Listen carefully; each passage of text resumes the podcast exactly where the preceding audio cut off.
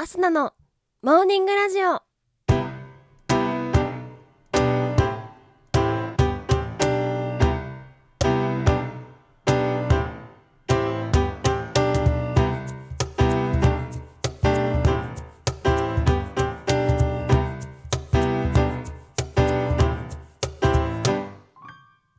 皆さんおはようございます。そして本日9月24日金曜日。お誕生日のあなたおめでとうございます。この番組はバイオリン弾きのアスナがあなたの今日一日が少しでも楽しくスタートできるようお手伝いをする番組になっております。今日のお天気や一日をワクワク過ごせるお役立ち情報などお話をしてまいりますのでどうぞ最後までお付き合いお願いいたします。それでは今日も早速お天気のコーナーから参りましょう。本日9月24日のお天気です。北海道や東北日本海側から北陸では雲が広がりやすく午前中を中心に雨が降るところが多いでしょう。その他の地域は晴れるところが多い見込みです。最高気温は北海道で平年より低い他は平年並みか平年より高くなる予想となっています。東京都最高気温31度の予想です。それでは次のコーナーに参りましょう。毎日が記念日のコーナー。本日9月24日の記念日はこちら。世界ゴリラの日。掃除の日。緑の窓口記念日。海藻サラダの日となっております。世界ゴリラの日。こちらは世界的なゴリラの研究保護機関ダイアン・フォッシー国際ゴリラ財団が記念日に制定した国際デーの一つとなっています。動物園でも人気のゴリラは乱獲や森林伐採が進み野生種のゴリラは絶滅の危機に瀕している現状があります。そのためゴリラの乱獲防止森林環境保護種の繁栄促進など様々な活動や提唱が行われております。続きまして掃除の日。こちらは1971年9月24日に廃棄物処理法が施行されたことにちなみ制定されております。10月1日の記念日となっている浄化槽の日までの約1週間は環境衛生週間とされており廃棄物を極力減らす資源の再利用適正なゴミ処理を念頭に様々なキャンペーンなどを通し認知活動が行われております。続きまして緑の窓口記念日。こちらは1965年9月24日に国鉄現在の JR の全国約150の駅にコンピューターを使った指定券発売窓口。緑の窓口が設置されたことにちなみ制定されております。緑の窓口の名前の由来は従来の切符が赤や青だったのに対し窓口で発見される切符の色が薄い緑色だったことからとなっています。ちなみに JR 東日本管轄内の駅の多くは券売機で指定券の購入が可能なため緑の窓口は一部の駅にしか設置されていません。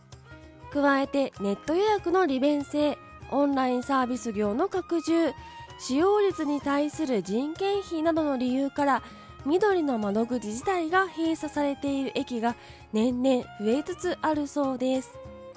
続きまして海藻サラダの日。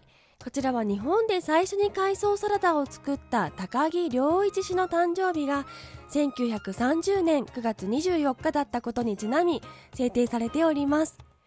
食物繊維やミネラルなどが豊富で低カロリーの海藻サラダを多くの人に味わってもらうことが目的となっています。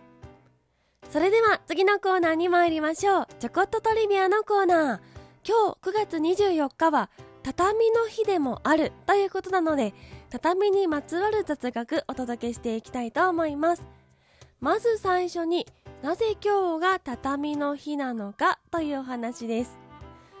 9月24日が掃除の日として記念日に制定されていることと冬の衣替えを行う前に畳を上げて大掃除をすることを推奨することと合わせて記念日に制定されております。ちなみに畳に使用されているいぐさが緑色であるということから以前緑の日であった4月29日も畳の日に制定されているそうです。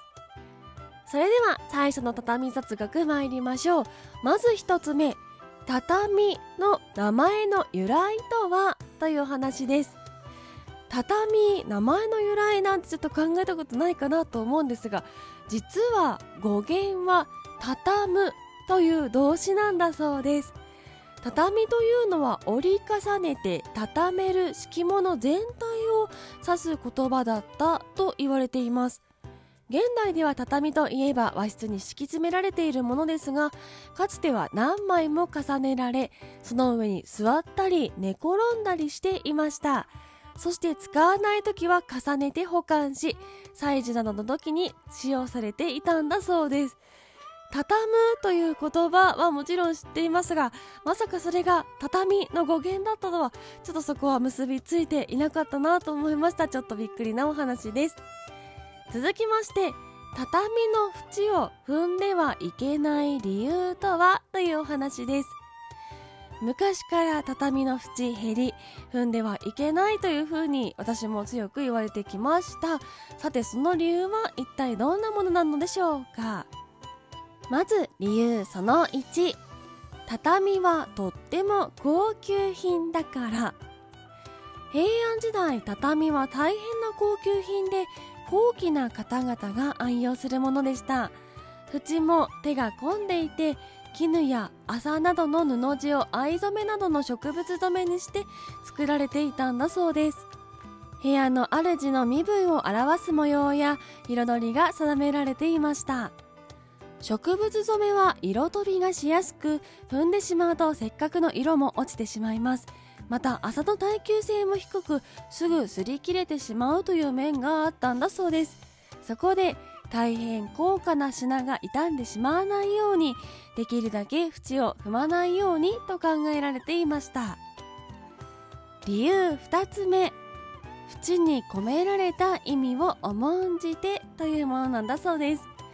畳の縁には格式を重んじてお寺の宗派皇室武家昇華など流れを組んだ家紋を入れた紋縁というものがあります。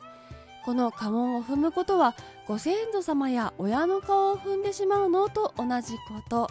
畳の縁を踏まないことが武家のたしなみであり昇華の心得であると考えられていました。また同じように動植物などの生き物の柄が入った縁も多いことから生き物や草花を踏みつけることを避け心優しく静かに歩くべしということわざもあるんだそうです。これらの思いやりの心が現代の畳の縁は踏まないというマナーとして残っているんだとか。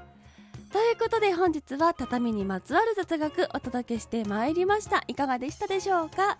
といったところで本日のモーニングラジオお別れの時間が近づいてまいりました。この番組は平日毎朝6時半に更新ですので明日と明後日お休みとなります。そして時々生配信もやっておりますぜひ番組ポチッとフォローしていただきましてまた明日のに会いに来てください。それでは今週も1週間皆様お疲れ様でした。今日はこの辺りでいつもの参りましょう。今日も一日笑顔でいってらっしゃい。気をつけてね。